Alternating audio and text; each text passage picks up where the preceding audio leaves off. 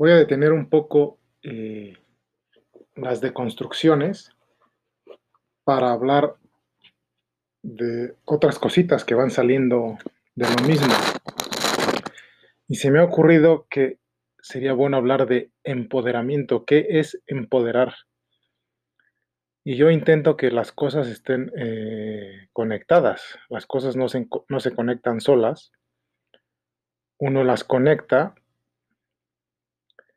y no solo eh, se conectan ya que están hechas hacia atrás, sino hacia adelante. Ayer hablaba con alguien que conozco y que trabaja, es un señor de setenta y tantos años, y decíamos que parece que lo que más eh, real es es el futuro, que no existe. Yo me acuerdo que José Ortega y Gasset, el escritor español, decía, yo me devoré cuando, ya que he hablado de lo que estudié, yo me devoré todo lo que escribía José Ortega y Gasset porque me parecía un tipo súper elocuente, súper educado y que explicaba en un español eh, muy puro toda la filosofía de, la historia. Si tú juntas los libros de José Ortega y Gasset, eh, llenas una casa de 100 metros cuadrados. Se escribió muchísimo. Entonces yo me acuerdo que decía el buen señor José eh, que el presente es un vaso de cristal de pared eh, delgadísima,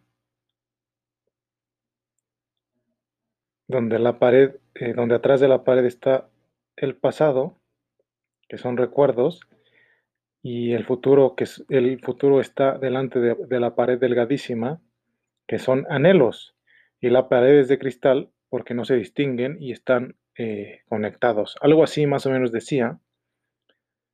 Eh, pero yo, repito, creo que ayer llegamos a la conclusión de que lo único real es el futuro, porque es a donde vas, es a donde nos movemos.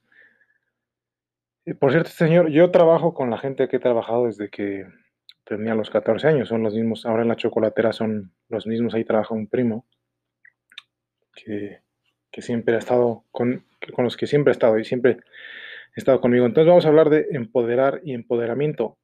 Eh, ya que era mi novia, la nieta de, del vasco británico, que era mi mentor, primer jefe, bueno, yo era como su asistente y al poco tiempo me, me, colocó como una especie de consejero, me pagaba de su bolsa hasta que ya me pudo meter a su familia y luego ya pues trabajé yo en su lugar y tal. Eh, y ahora pues sigo en esos asuntos.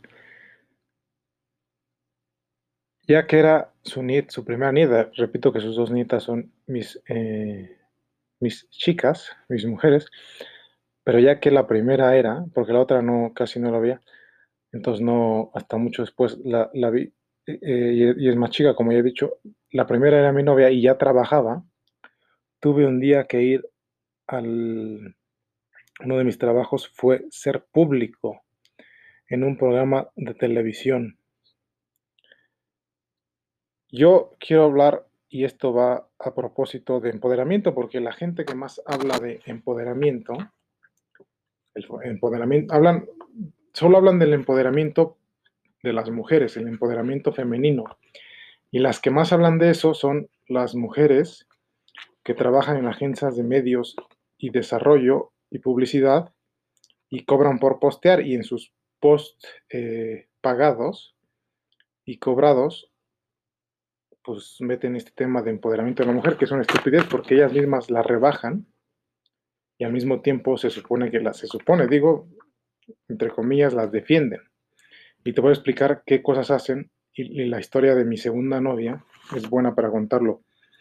Ella tenía 31 eh, años.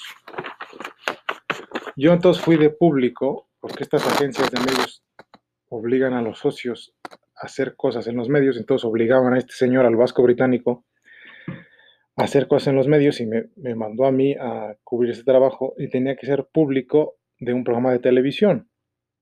Eso ya se sabe, ¿no? Que hay público pagado y obligado, hay unos que son, unos que es porque son socios y otros porque son trabajadores de estas agencias de, o sea, en los estadios deportivos hay público pagado, en los, en los eventos de, en los conciertos y en los eventos masivos hay público pagado, hay posteadores pagados, hay eh, y cosas así por estas agencias, porque también las compañías, tú por ejemplo, si trabajas en un banco o en una compañía de productos, luego regalan tickets para algún evento o algo así. Yo no me refiero a eso.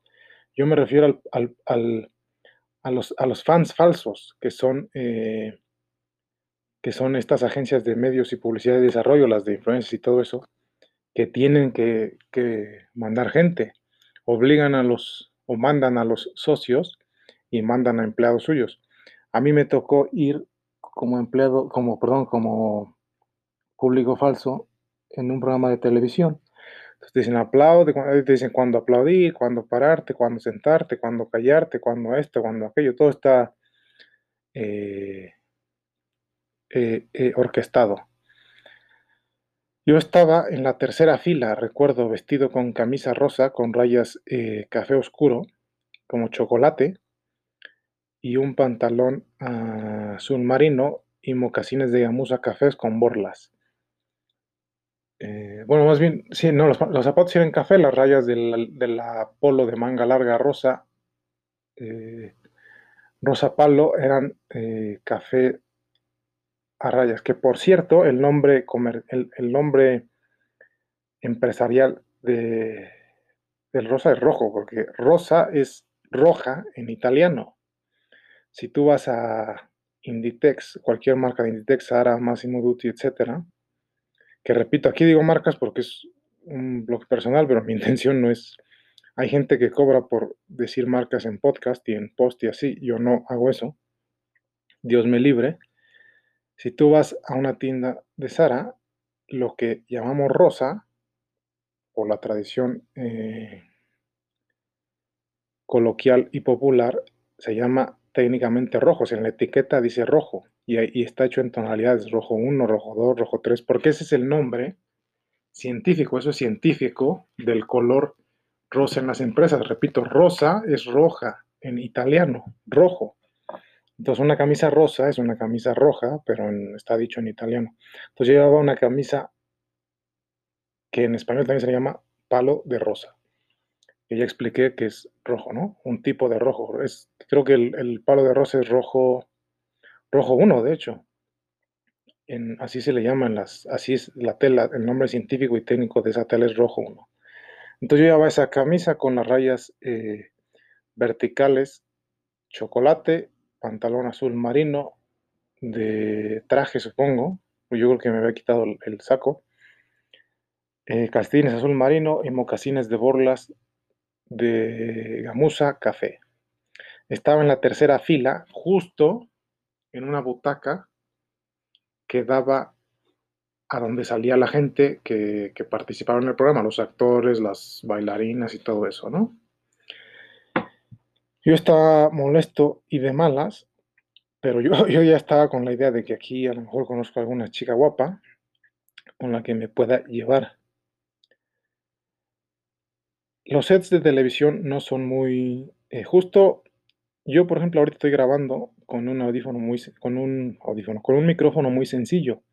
Y mi idea es grabar donde me toque. Por cierto, ya me fijé que hace rato salen las paletitas de apeso de Tenango. Hace rato estaba en Tenango y pasó y estaba abierta la ventana y se oyó. Las paletitas de apeso. Esas paletitas de apeso son unas, unas paletitas de un peso, literalmente que venden en Tenango y ya les hacemos promoción aquí a los negocios independientes. Así que donde me agarre ahí grabaré con la manera más sencilla. Para eso es esta aplicación, lo estoy haciendo con Anchor de Spotify y para eso son las redes sociales. Pero los medios, estoy hablando del set, también son muy sencillos. Los sets de televisión son horribles, son chiquitos, son incómodos, son feos.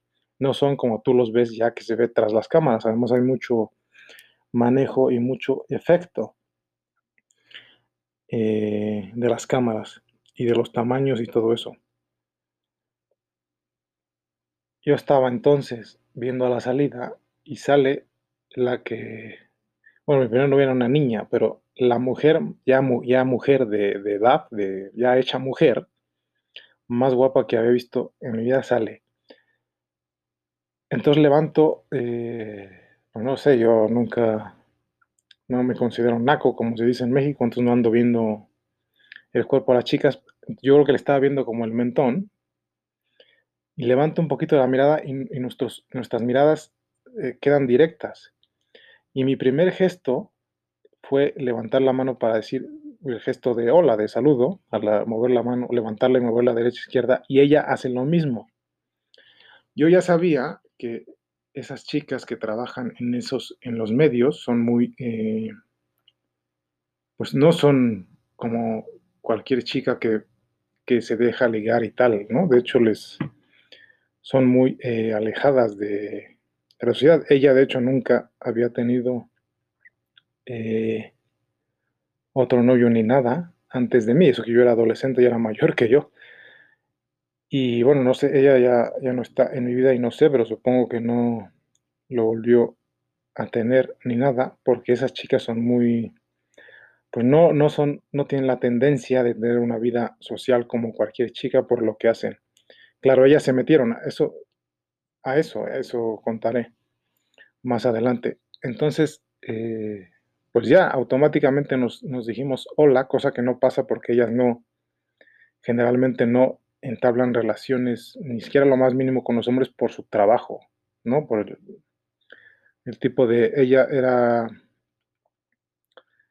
eh, presentadora de televisión, era uruguaya, pero tenía que fingir, porque esto es lo que hacen, eh, que era argentina, además el acento se parece bastante. Las uruguayas para mi gusto son, en general, más guapas. Eh, tenía que fingir, o sea, públicamente era argentina y con otro nombre, claro, ¿no? Con su nombre artístico, pero era uruguaya, de 31 años, blanca, de pelo negro y ojos azules, repito, era la mujer y pues, la otra era una niña, la mujer hecha y derecha, más guapa que yo había visto en la vida. Entonces, en el, en break que nos dieron de comer, por cierto, me fui a ver si podía eh, pues verla y conocerla, ya que yo ya sabía esto de que pues no tienen contacto con hombres y tal, entonces ya al decirme hola ya era bastante y podía, pues no sé, invitarla a salir o algo así. Di la vuelta, iba con la señora que me llevaba y justo al entrar a la puerta de, de ahí donde estaba ella, entro, paso un poquito, ya me conocían ahí. No era la primera vez que veía, no era la primera vez que iba, perdón, y la veo a ella. Y pues ya le, le hice un gesto de hola, no sé qué. Eh, le hablé, la conocí, no me acuerdo qué, no me acuerdo si me dio su teléfono qué, o qué cosa. Pero el chiste es que nos empezamos a tratar y a llevar. Ya con el tiempo me dijo esto de que era uruguaya. Y bueno, repito que actuaba a ser argentina y con otro nombre, claro, como la mayoría. Y se terminó saliendo de, ese trabajo, terminó su, su, su, su labor y ya vivió de sus rentas. Ese trabajo, yo no quiero meterme, cada quien hará lo que quiera, pero esos trabajos son muy vulgares y muy engorrosos y de hecho tratan muy mal a las mujeres. Por eso decía esta paradoja de que ellas son las que hablan de empoderamiento y no para nada empoderan, de hecho las, rebajan. Y pues ella se terminó saliendo como, nada más terminó su contrato y ya no lo volvió a firmar porque no trabajaba para... Eh, ya no trabajaba. Mucha gente empieza trabajando para la televisora o la radio y luego se cambia estas agencias. Ella ya no trabajaba para, para la televisora, trabajaba para la agencia, entonces terminó ya saliendo porque pues era lo que hacía, un maltrato, ¿no? Aunque sí, claro, si ella lo firmó, pues ella solita se, se puso a hacer eso, que eso, que eso es lo que pasa ahora. Eso mutó a cuando se crearon las redes sociales, que en el 2007 salió ya al público el grupo, todo lo que tiene que ver, que, es el grupo Facebook, que es pues, todo lo mismo ahora, TikTok y eso. Y todo eso que hacían antes en la televisión y en la radio se pasó a las redes sociales y hay gente que, pues, que su trabajo es postear en las redes sociales y es, la, y es peor que, que antes, yo creo, porque el problema es que ahora se puede, pues tú puedes postear todo el tiempo sin mucho costo. Un programa de televisión cuesta mucho hacerlo. Un programa de radio cuesta menos, mucho menos, pero cuesta hacerlo. Las redes sociales son muy baratas. O sea, no tiene ningún costo postear. Tiene costo hacer los videos por las cámaras y todo eso, ¿no? Las locaciones y la ropa y todo eso. Pero postear es gratis, cualquiera de hecho los usamos. Pero bueno, el punto es que eso no, no empodera. De hecho, esta, repito, ella es la única novia que he tenido que hace ese tipo de trabajo. Y se acabó saliendo, pues porque para nada empoderan a las mujeres, todo lo contrario. Más adelante podré, me gustaría hacer lo que veo que imitan los adolescentes y la gente en general de, de las agencias que postean a sueldo, cobrando, y que está mal, pero por ejemplo, yo veo eh, hoy que una niña eh, es su cumpleaños y se pone el típico post de, de gente que postea por cobrar, es eso de que ponen recuerdos de cada, de cada situación que han vivido cada año que han vivido. Pero eso obviamente lo copian de estas agencias de, de desarrollo. Se llaman, ellas mismas se llaman de desarrollo porque eh, se supone que desarrollan a la gente, pero eso se lo volaron de las agencias de modelos. Esas cosas yo las veía con, este señor eh, vasco británico. Las agencias de modelos tienen un espacio que se llama desarrollo, pero es desarrollo de negocios públicamente. No lo voy a explicar eh, pues en otro momento lo explicaré, pero es, es el desarrollo que tienen los negocios, es el desarrollo de negocios. Y estas agencias se fusilaron el término y lo usan para llamar desarrollo de personas, los influencers, youtubers, todo eso, que no los desarrollan para nada, son pura gente que... Ya cuando hable de, lo que la gente imita, hablaré más de lo malo que imitan. Pongo, por ejemplo, esto del cumpleaños que digo, las niñas se ponen a postear, así que ponen una foto de cada año de su vida o de cada momento especial, entre comillas, de su vida. La, gente que está todo el día posteando su vida es súper aburrida, porque yo creo que están posteando todo el día y no tienen nada que hacer. Si tu vida fuera súper interesante, pues estarías viviéndola, viajando, yo qué sé, no tendrías tiempo para estar posteando. ¿Quién con una vida interesante, llena de experiencias, llena de vida y todo, va a estar todo el día posteando? Yo no puedo estar todo el día posteando porque tengo cosas que hacer. Eh, pues es obvio que hay gente que se dedica, que cobra por estar posteando todo el día, porque hay gente que no se da cuenta y no sabe. Entonces, eso, por ejemplo, de, de estar, de, poner, se me hace a mí ridículo que pongan, que es su cumpleaños y ponen como 100 fotos de los recuerdos de su cumpleaños. ¿A poco en la fiesta de cumpleaños haces eso? En la fiesta, si te hacen una fiesta de cumpleaños, comes pastel, comes súper rico, bailas, cantas, gritas, lloras, bla, bla, bla, pero no te pones a sentarte a hablar de miles de recuerdos como cuando, como en Instagram hacen. Y eso se lo fusilaron de estas agencias de desarrollo. Yo lo digo también porque recientemente mi trabajo era también vigilar y dar estudios sobre esas cosas. Entonces hay que ser cuidadosos y esas agencias no empoderan. ¿Qué es empoderar entonces? Pues empoderar no es solo para las mujeres. Empoderar es, eh, pues es para cualquier ser humano. Empoderar es darte la capacidad de superarte y de ser mejor. Pero te empoderas tú mismo, nadie te empodera, ni nada te empodera. Te empoderas tú analizando la realidad que vives, lo que haces. Una persona, una persona que no es reflexiva, que no es crítica, que no piensa antes y después de hacer las cosas, nunca se va a poder empoderar. Si no eres capaz, yo, eh, hay, que, hay que hablarse a uno mismo, hay que, hay que auto, como verse como en tercera persona, eso es ser reflexivo. Soliloquio es una palabra muy bonita que significa hablar con uno mismo, soliloquio. Esa es la base del empoderamiento. Si tú tienes la capacidad de reflexionar sobre ti y sobre lo que haces, te vas a empoderar para crecer, para decirte a ti mismo lo que haces mal o lo que haces bien y ser mejor y actuar mejor. Y cuando tengas una dificultad, te mentalices para salir de ella. Eso es empoderarse. Nada ni nadie te empodera. Te empoderas tú mismo. Y yo supongo que una persona que está todo el día posteando o todo el día viendo posts difícilmente se dará el lujo, porque es un lujo, de reflexionar sobre sí mismo, sobre lo que hace para empoderarse.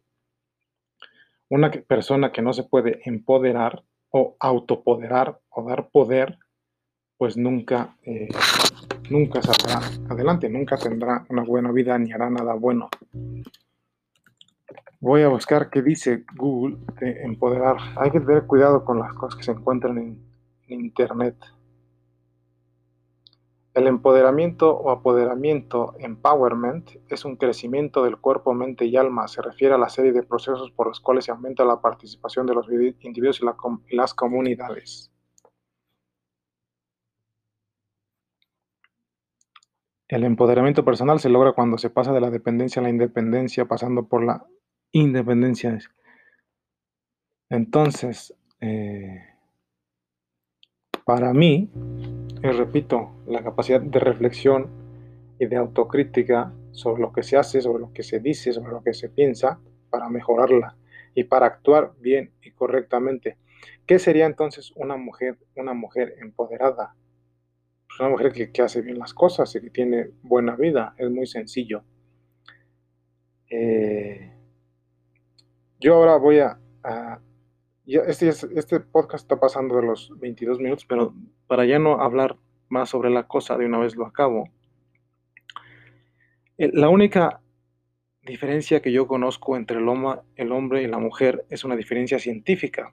Es un dato, un numerito, necesito una pluma que se usa, eh, que yo lo aprendí cuando era adolescente porque se usa para producir muchos productos, valga la redundancia. Y ese dato es muy sencillo, se llama índice de masa corporal. Fíjate qué, qué curiosidad te voy a contar. El índice de masa corporal ya se sabe, eh, es, eh, filosofía, digo, sabiduría popular, que los hombres somos más corpulentos que las mujeres. Pero eso no quiere decir que somos más fuertes. Yo, por ejemplo, que juego deportes de raqueta, entre más delgado estoy, más fuerte le pego. Si me pongo gordo, pierdo la fuerza. Entonces, que las mujeres tengan menor corpulencia no quiere decir que sean más débiles. El problema, te voy a decir ahorita cuál es el problema, pero primero te voy a decir el dato. La fórmula científica del índice de masa corporal, índice de masa corporal, repito, es peso entre altura en metros al cuadrado. Ahora, el índice de masa corporal, ahí viene el dato, pon atención, esto está bueno.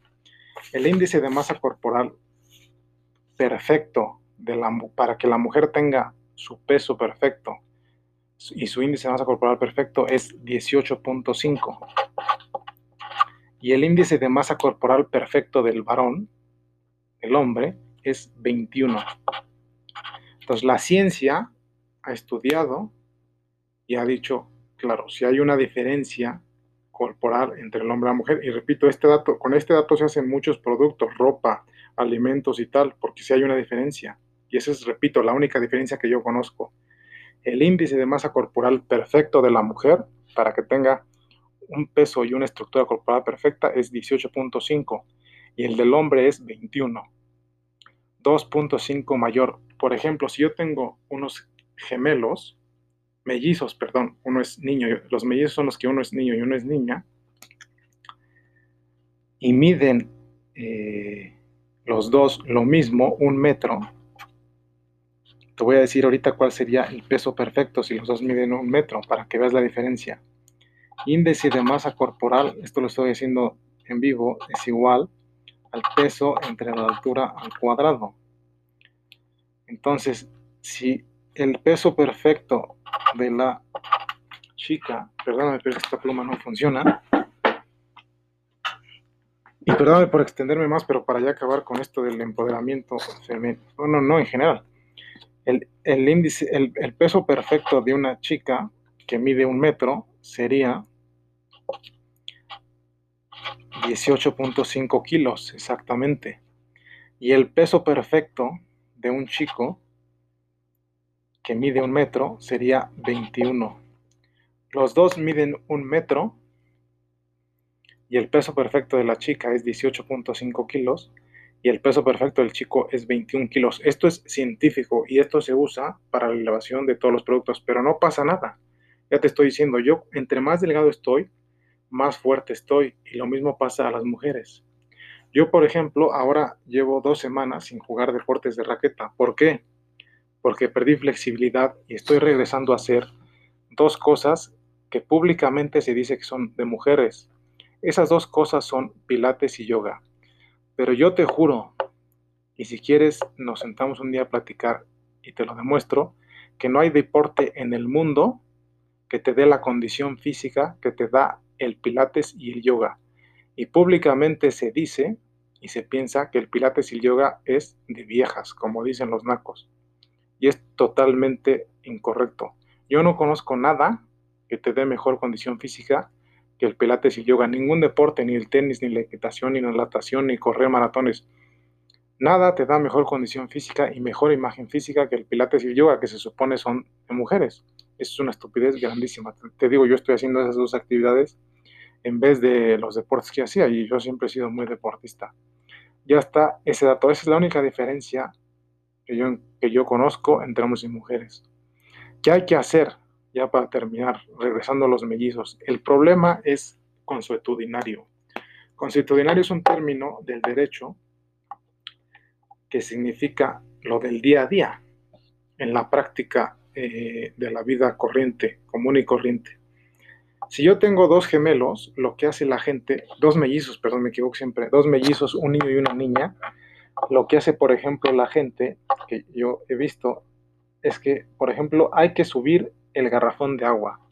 Y el papá y la mamá dicen que lo cargue el niño, porque la otra es niña, y lo cargue el niño. Hay que hacer tal cosa, que lo haga el niño, porque la otra es niña. Y así a la larga, ya la discriminaron. Entonces, la, la primera la discriminación verdadera es en casa. Pero el problema es que eso tiene consecuencias en ti, porque como el niño es lo que lo pusieron a hacer cosas de hombres, entre comillas, él es el que acaba teniendo la fuerza física y las, y las habilidades por hacer las cosas. Si a una niña no le ponen a cargar garrafones, no la ponen a estudiar cosas eh, muy científicas o matemáticas y todo, pues no lo vas a ver. Y cuando sea, cuando sea grande va, a ser una mujer sin empoderamiento, sin ningún conocimiento ni nada, porque desde su casa la relegaron, la discriminaron. Y eso es lo que pasa. La primera discriminación y la primera diferencia entre hombres y mujeres la hacemos en casa y ya se va a acabar, el límite es 30 minutos. Pero repito, si tú quieres, cuando tengas hijos, niños y niñas, o a ti misma, que sean iguales, pues trátalos iguales y que hagan lo mismo. Eso es lo que va a hacer la diferencia, porque es el problema. Una persona, una, señorita que siempre han relegado y aislado para hacer solo cosas de mujeres, entre comillas, pues acabará siendo un inútil. Tienen que hacer todo. Igual un niño tiene que hacer de todo, porque así nos, nos forjamos con la práctica diaria. Y ya se va a acabar, ahora sí me pasé, pero quería acabar con, con esto. Muchas gracias por ver y pues ya está, repito, estaré posteando a menudo. En cualquier lugar grabaré los podcasts.